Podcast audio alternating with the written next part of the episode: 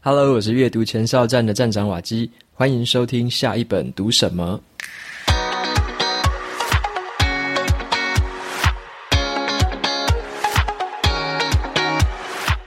今天我想要和大家分享的这本书，它的书名叫做《大器可以晚成》。那这本书的话，是有一个读者朋友推荐给我的，说这本书非常的不错，所以我也找来读。那后来我发现这本书其实很合我的胃口，所以我非常的喜欢，然后也推荐给大家。那在介绍今天的这本书之前呢，我稍微聊一下，说我现在的那个 podcast 用的麦克风设定，其实我之前都是用九十五 percent 的这个增益值，也英文就是 gain，G A I N 哦，gain 值。那我之前用九十五 percent，后来我发现说我必须要离麦克风比较远讲话，才不会爆音。所以我之前的设定大概都是用九十五 percent 在讲。那后来有朋友建议我说，要不要调成看看，调低一点，把那个 gain 值调低一点。所以我现在我试着调成八十 percent 的这个 gain 值，然后呢再调大一些分贝数，所以让我可以比较接近麦克风讲话，然后又不会让这个声音太过的这个可能爆音之类的。所以我这一集的节目会试着用这个八十 percent 的增益值，然后再搭配调大一些百分那个。那个分贝把它调高一点，那用这个方式来讲讲看，看这样子的一个效果如何？我自己听起来是还不错啦。所以说这一集如果你听起来有什么样的建议或者是回馈的话，也欢迎你透过 Show Notes 里面的这个信箱可以留言告诉我。OK，那接下来今天的这个这本书开始来做一下介绍。这本书名呢，大器可以晚成。当时我看到这本书的书名，其实就有点一见钟情啊，有点觉得说，哇，这个名字真的是取得太好了。然后脑袋里面就开始浮出这个美好的泡泡，就会想说：诶，我该不会也是那一种大器晚成的人吧？哦，反正就是开始胡思乱想了。觉得这本书名哦，里面有什么样的内容，就开始想象。那后来读完之后，其实觉得真的还不错啊，有讲到一些蛮对我口味的点，那有讲到一些我以前比较没有注意到的点。那这本书的这个副标题，我觉得也取得非常的好。它的副标题叫做“当世界沉迷于少年得志，那耐心就是你成功的本事”。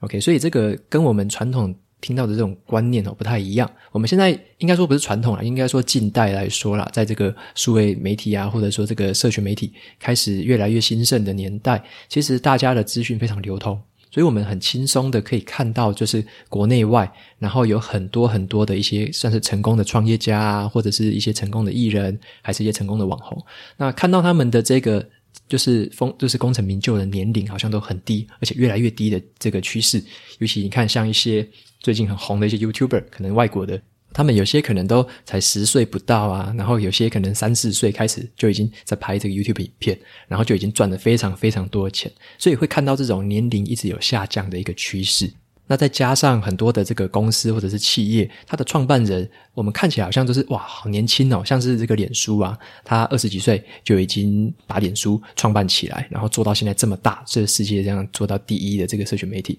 那在这个情况下，我们会发现说，好像这个年龄很低很低，然后又创造出很棒的企业，这个好像非常的吸引人，就是英文来讲就是很性感、很 sexy 这样。那作者就说他在这个。呃，局面之下有发现到这个局势，而且呢，这个作者本身他是这个富比士杂志的创办人，那他自己的话也在这个杂志里面也看到了他们越来越多的报道，都会去倾向于报道说，好像三十岁的三十大 CEO 啊，或者是二十五岁的二十大 CEO，或者二十岁的二十大什么，就会发现说越来越多的这样子的报道跟趋势。越来越把这个年龄往下再降，然后越来越觉得说，好像是个年少得志，是一个很值得报道、非常厉害的一件事情。所以他有发现那个现象。OK，那我先简单介绍一下这个作者哦，他的名字叫做里奇·卡尔加德。里奇·卡尔加德，那他现在是这个美国一个很权威的一个财经杂志《富比士》的一个发行人。那他其实算是一个很经典的一个大器晚呃大器晚成的一个人。那么他呢，自己来说啦，他在这个年轻的时候，他其实对人生的目标是很迷茫的。就像他这个在学校毕业之后，开始在餐厅当洗碗工，然后后来的话去当警卫，然后顾夜班的，然后再来的话，他还当过这个临时打字员。所以他在年轻的时候，其实他觉得自己根本没有闯出什么名堂。所以他在二十几岁毕业之后，到三十岁之间，其实是有点像浑浑噩噩的过了那个时段。那再后来呢，他到了三十岁的时候，他终于开始有点开窍。那这开始后，那时候他试着去创业，OK，但是当然他还是有这个创业之后还是有曾经失败，跌跌撞撞的。那随着他的年龄开始一直增加，哈，一直到了四十岁左右的时候，他才开始在这个媒体业开始混出一个名堂。然后呢，在四十四岁的时候，终于他就破例了。就是破例的意思是说，以前这个富比士的发行人没有那么年轻了。那他在四十四岁的时候，算是破例被评选为这个富比士杂志的这个发行人。所以他认为说自己呢，其实也是在一个这样的情况下，从年轻呐，然后到他青年三十岁，然后到了这个快要中年的时候。他才开始真正的认识到自己，然后发现自己的长才，知道自己的优势在哪里。也在这个时候，在四十岁之后，才真正的发挥了他，呃，应该说达成了这种成就，然后越发展越好。所以他认为说，这样子的一个过程，其实对他来说，算是一个他的在前面这个青年啊，或者说刚出社会的时候，是蛮痛苦的，蛮挣扎，而且很折磨。那一直到了快要中年，年纪已经大了，才开始越活越好。所以他觉得说，这样子的一个过程，他想要把这些事情写下来，然后呢，也搭配到他在这个杂志里面呢，他看到说我们这个越来越追捧年轻的族群这件事情，他想要把这个追追崇年轻这件事情跟这个大器晚成这件事情做一些讨论。然后要分享一下说，其实所谓的这个大器可以晚成，其实是一个蛮不错，可以安定人心，而且可以让我们自己也不要说这么着急、那么心急的一个很好的定心丸。所以呢，他在这个书里面一开始的一个论点就是说，他认为在这个现代的社会啊，其实是由于说这个资讯啊高速的流通，然后你可以在网络上看到任何的各式各样的新闻，然后看到各式各样年轻的人的成就，所以说我们很容易的、更容易的去看。到那一些走得比别人快，然后成功的比别人早，然后很早很早就赚大钱的那些人，那些人是所谓的一些极端值。那就这些极端值呢，其实越来越容易被我们看到。那么人们就开始会去着迷于说这个英雄出少年的这样子的一个事情。因为我们总会觉得说，诶，很年轻，或者说这个刚出社会，然后就有很大的成就的这些人，一定是有什么很特别之处嘛？所以我们会觉得说，好像这样子的一件事情会非常着迷，而且媒体会非常喜欢报道这些事情，所以我们经常会被这一些很这个包装亮丽的这个故事所轰炸，然后就会觉得说自己好像是不是落后了？例如说，有时候看到人家好像十八岁就做了一个很成功的事业，那你就会看看自己，就会说，那那我十八岁的时候我在做什么？那你如果看到了一个新闻说，诶，有人十六岁的时候就发明出了什么东西，然后又会看看自己说，我十六岁的时候在做什么？所以就是经常会有这样子的一个状况发生。所以就像现在的这个社群媒体这么发达，或者说这个新闻这么发达的现代。人们其实没有办法过得更开心，因为看到这么多这样各式各样的这种也越来越追捧年轻的这个新闻，那我们反而会陷入更深层的一个忧郁。所以这个是这本书在一开头的时候，作者他所抛出来的一个论点，他发现了这个现象。那在这本书里面呢，他认为说他需要探讨的是另外一个族群，也就是他要探讨的这个叫做大器晚成者。这个族群的定义是说，一开始呢，这些人可能他虽然有这个别人看不出来的天赋，可是呢，他却比普通人预期的更晚的时间才发挥了潜能。就像是可能很多人会觉得说，可能二三十岁就要做出很精彩的事迹，但是呢，这些人有时候可能是到了四五十岁，甚至更晚，才真正发挥他们的优势，发挥他们的天赋。所以，就是比这个社会的预期还要更晚的一个这个时间才发挥的人，他把它叫做大器晚成者。好，所以说这个这本书呢，就是在谈这件事情。等一下我会讲一下说，说其实大器晚成这件事情，它有一些优势所在，然后它也会有一些跟这个少年得志的人有一些不同的地方。等一下会来一一的跟大家说明一下。那为什么我会想要读这本书，其实有一个原因，就是因为像我自己的话，我很不喜欢听到这个长辈啊，或者是说，呃，不管是怎样的比我年长的人啊，告诉我说你已经几岁了，然后你应该要怎样怎样，或者说，哎，你已经现在是二十五二十岁啊，你要做什么？然后现在是二十五岁，你应该要做什么？你现在是三十岁，你应该要做什么？之之类的，我不太喜欢听到这样子的一些这个建议。那我会觉得说，这个年龄其实是一个，嗯，只是一个数字吧，对我来说应该只是一个数字。这个数字可能会稍微体现在我们的一些生理上的一些状态，可能说，啊，你可能几岁了，稍微可能活动力比较低啊，代谢比较不好之类的。我同意这个论点，但是我不同意的是说，关于心态或者说一些嗯对世界的好奇心，并不会因为你年龄的增加而减少。就像是有时候在网络上可能会看到一些网友的的这个留言，你会看到说，诶，他可能留言说啊，这个三十岁的大叔怎样怎样的，或者说，哎，我已经三十五岁了，已经怎样怎样很老了，还是什么的，就会觉得说好像嗯怪怪的，听起来是怪怪的。因为像我自己现在虽然也是一路到现在大概三十五岁左右，我自己还是觉得嗯有一点像是一个小孩子的一个好奇心，或者说这个想要什么事情都想去尝试的那种心态啦。所以我自己的一个价值观就是会觉得，这个年龄其实并不会决定你这个到底是老或者是年轻，反而是心态才会决定说你到底现在是活得很老，还是说你现在还是一个很年轻的状态。我觉得是心态是非常重要的。那么接下来的话，我想要分享一下，就是作者他在书里面呢，有举了很多大器晚成的人的故事。他用这些故事来告诉我们说，其实随着年纪的增加，有些优势是随着这个年纪跟经验会慢慢的累积，甚至有些人可能到了四五十或者是五六十岁之后，才真正找到自己的天职。所以这里边有一些很好的故事，我想要跟你分享。其中我想要分享的是一则叫做这个一个女生，她叫做乔安。那乔安他是一个五十三岁的人了，现在，那他是一个大器晚成的人。好，那乔安是一个怎么样的一个年轻的时候的遭遇呢？他在年轻这个少女的时期呢，其实就充满了挫，就是波折，他过得很不快乐。他的母亲呢，其实有患这个硬化症，然后父亲赚的钱其实也很少，然后而且对他们母女俩就是漠不关心的。所以在这个学校的时候呢，乔安其实他过得不太好。他很不起眼，他的这个成绩也只是中上而已，所以他没有任何突出的地方。然后个性是蛮内向的。其实同学对他后来这个访谈的时候，也发现同学对这个人其实没什么印象。好，所以乔安他后来呢，还去申请了一些学校，但是这个大学并没有录取，所以他并没有录取他这个理想中的大学。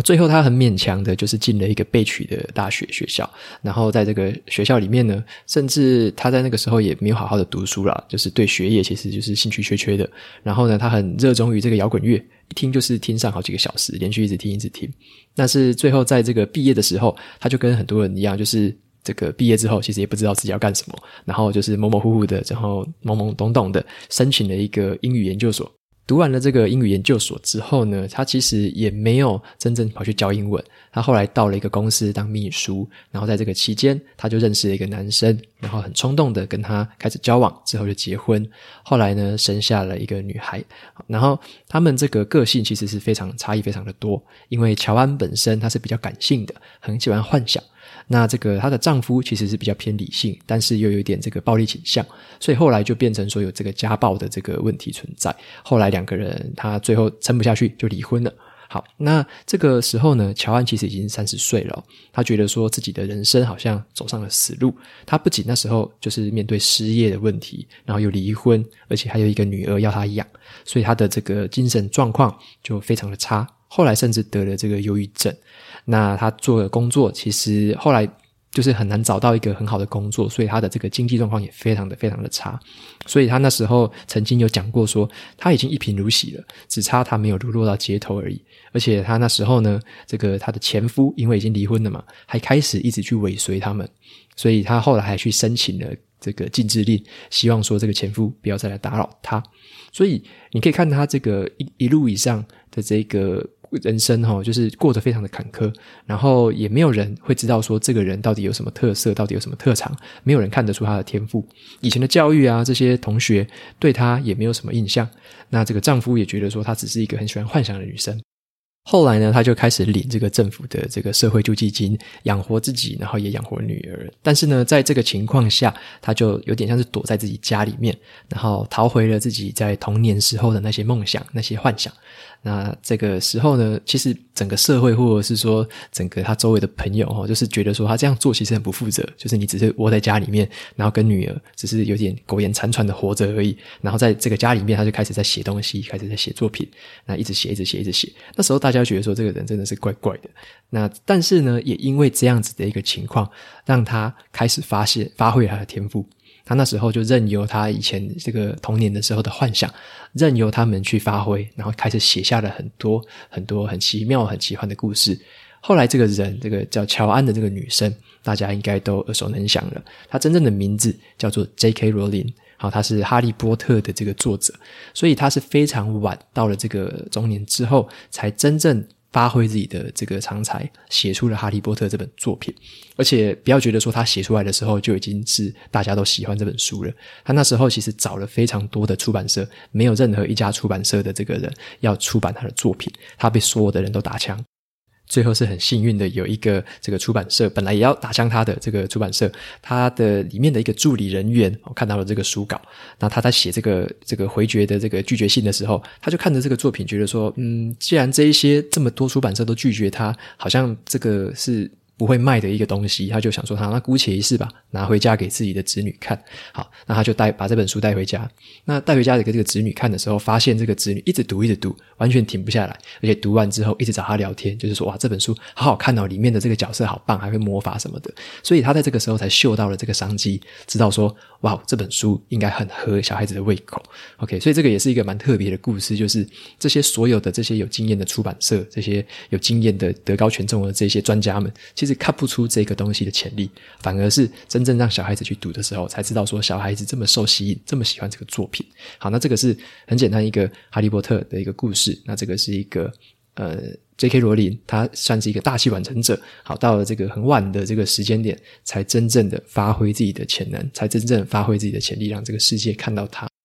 所以大器可以晚成的这个作者呢，他就整理了蛮多的这样子各式各样的故事，然后来说明说这些人其实是在这个生命中的哪一个时间点遭遇了哪些挑战，遭遇了哪些挫折。那后来的话，又渐渐的随着经验的累积，随着年纪的增加，然后慢慢的才找到自己真正想要做的事情，然后真正发挥出他们本身的一些潜能。所以他认为说，其实这些所谓的大器晚成者，他整理起来有所谓的六个优势。OK，这个是比起年轻人来说稍微不太一样的一些优势。那第一个优势的话是叫做好奇心。好，那这边的好奇心其实是指的是说，即使你的年纪随着这个年纪的增加，你并不会失去一个孩子的气质。就是有点像叫做赤子之心好了，就是你虽然说这个年纪一直在增加，可是你如果保持一个赤子之心的话，你对很多事情都还是有所谓的好奇跟一些这个惊喜的感觉，然后你总是会觉得说，好像世界上的东西你都学不学不够，然后学不完，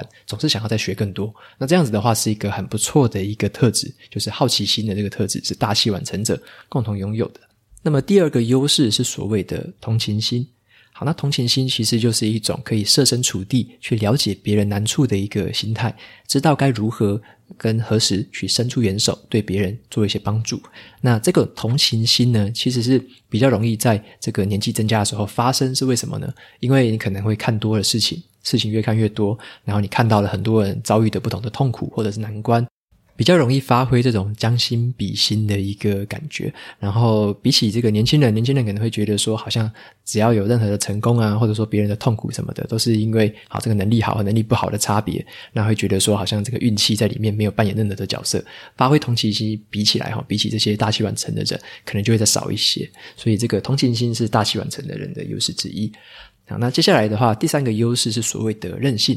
那这个韧性指的是什么呢？就是你尽管被击倒了，好，尽管遇到失败了，但是你却能够变得更加的坚强，然后呢，卷土重来。好，这个就是所谓的韧性。所以大器晚成的人会有一个特点，就是他不怕失败，他遇到了很多失败，好了，可以重重新再来过，然后可以坚持下去。所以这个是这个大器晚成的人比较具有的一个优势，不会因为可能一两次的失败，我就倒地不起。接着谈所谓的第四个优势，是叫做冷静跟沉着。好，那这边指的冷静沉着，是在你可能面对了一些有挑战或者是比较艰难的状况之下，你的情绪呢还是可以保持平稳，然后就是感觉好像说蛮镇定的，看过大风大浪的那种感觉。所以大器晚成的人通常会比较具有这样子的特质，不会因为一点小事情就惊慌失措。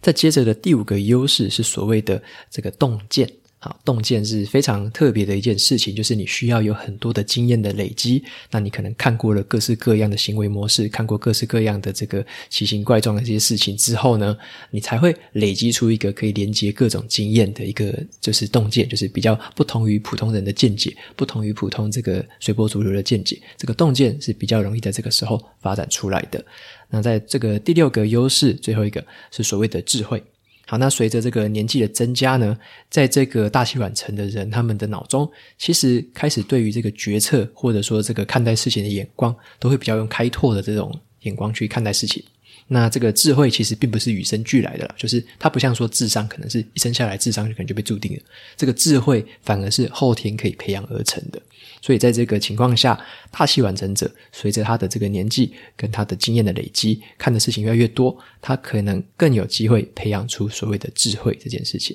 好，所以说以上的六个优势呢，就是作者认为说大器晚成的人，好，比较容易具备的这个优势，比起年轻人而言。这个大器晚成人有这些优势所在。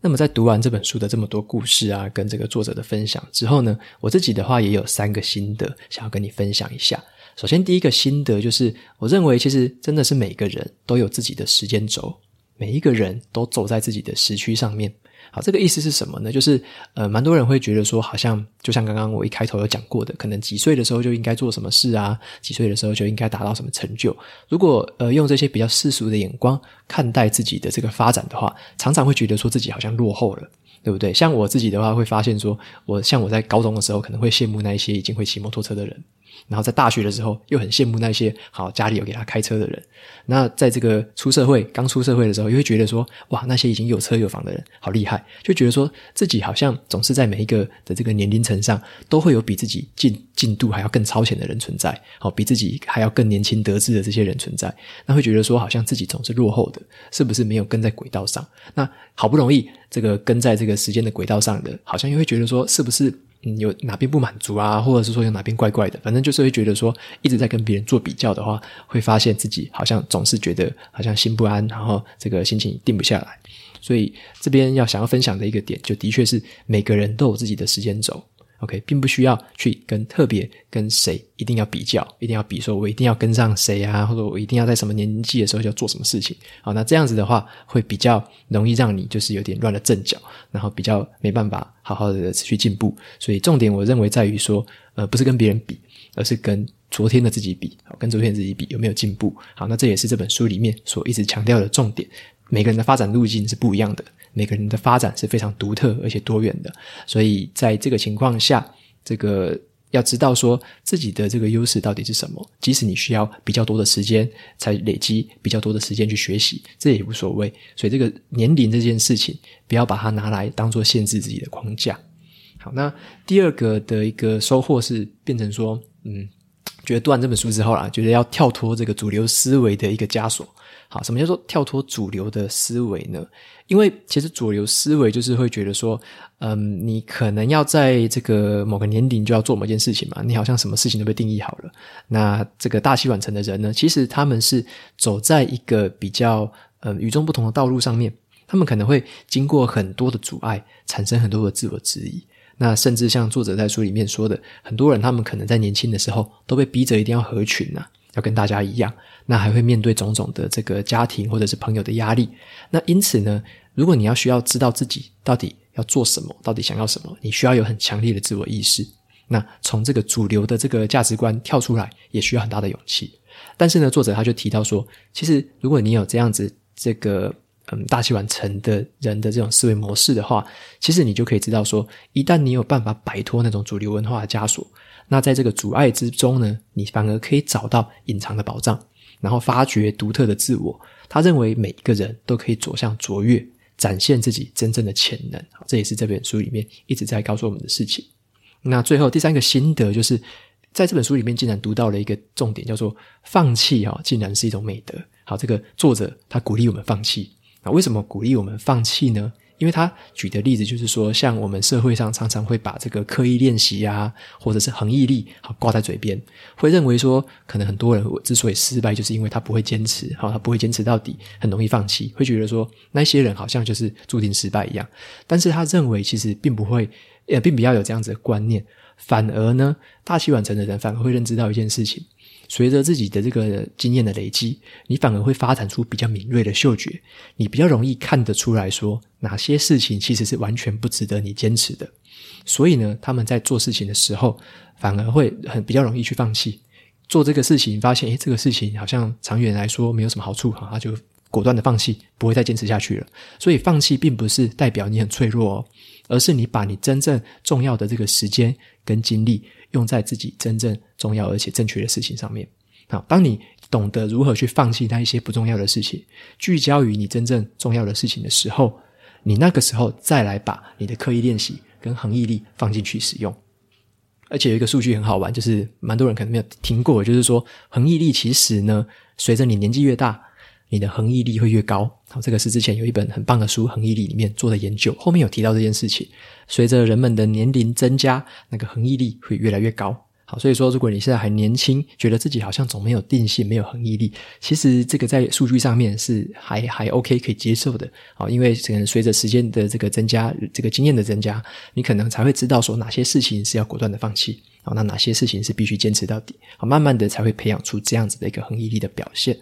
好，那最后的话就是总结一下这本书里面讲的核心精神，就是呢，大器不仅可以完成。啊，只要你可以找到自己生活的步调，在任何的这个人生阶段，你都能有不同的发挥，获得各式各样的成就。所以书中里面用这个很多各式各样各行各业的人的例子，让我们去认识不同的视野、不同的世界，看起来这个生活到底是什么样子。好，那所以说，在这个情况下，我们才会知道说，其实你不用拘泥于这个年龄，或者说不不必拘泥于你跟别人比较的这个进度。重要的反而是你自己想要成为什么样的人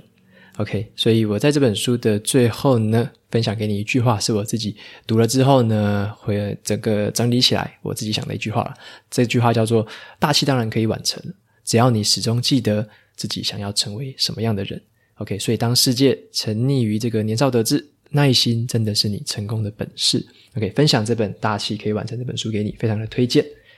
今天这本书就分享到这边，那最后来念一下 Apple Podcast 上面的五星评论。好，这个留言的读者叫做 Birdy Ho Ho，好，Birdy Ho Ho，他说呢，这个是最幸福的事情。好，什么事情很幸福呢？他说，聆听瓦基的节目是最幸福的事。从国中开始，我都一直有阅读的习惯。不过去年大学毕业后，成为了社会新鲜人，开始工作后的生活有点忙碌，也有点失去生活的平衡。一直以来最享受的阅读时光，默默地被压缩了。还好认识了阅读前哨站，让我在零碎的通勤时间也能聆听瓦基的瓦基的节目。那重新这个找找回这个读书的乐趣，真的很幸福。感谢站长瓦基以简短又完整的介绍，带我认识这些精彩好书。不知不觉工作也快一年了，我也慢慢找回这个生活的步调，挪出更多一个人可以静静阅读的时光。而现在呢，却多了能让我更有效率阅读的好节目。OK，非常谢谢这位读者 Buddy 呵呵的这个留言。那很开心，你现在才是刚社会这个新鲜人的这个阶段，就又重新找回了这个读书的热情，真的是非常的羡慕啊！因为我是在这个工作已经很多年之后，才真正觉得这个读书是很好的一件事情。我算是很晚很晚才接触到书的。好，不过就用一样这本书的这个精神来说好了，我应该可以自己叫做自己是读书的一个大器晚成者吧？OK，那不要跟你比较了哈，跟自己比较就好了。好，那我让我们继续的这个好好的阅读更多的好书吧。谢谢你的留言。OK，那节目到这边进到了尾声。如果你喜欢今天的内容，我分享的东西对你也有帮助的话，欢迎追踪下一本读什么，也到 Apple Podcast 上面帮我留下五星评论，推荐给其他有需要的读者。我每周呢也会在阅读前哨站的部落格还有 FB 粉砖上面分享一篇读书心得。喜欢文字版的朋友，别忘了去追踪还有订阅电子报，这是对我最好的支持。好的，下一本读什么？我们下次见，拜拜。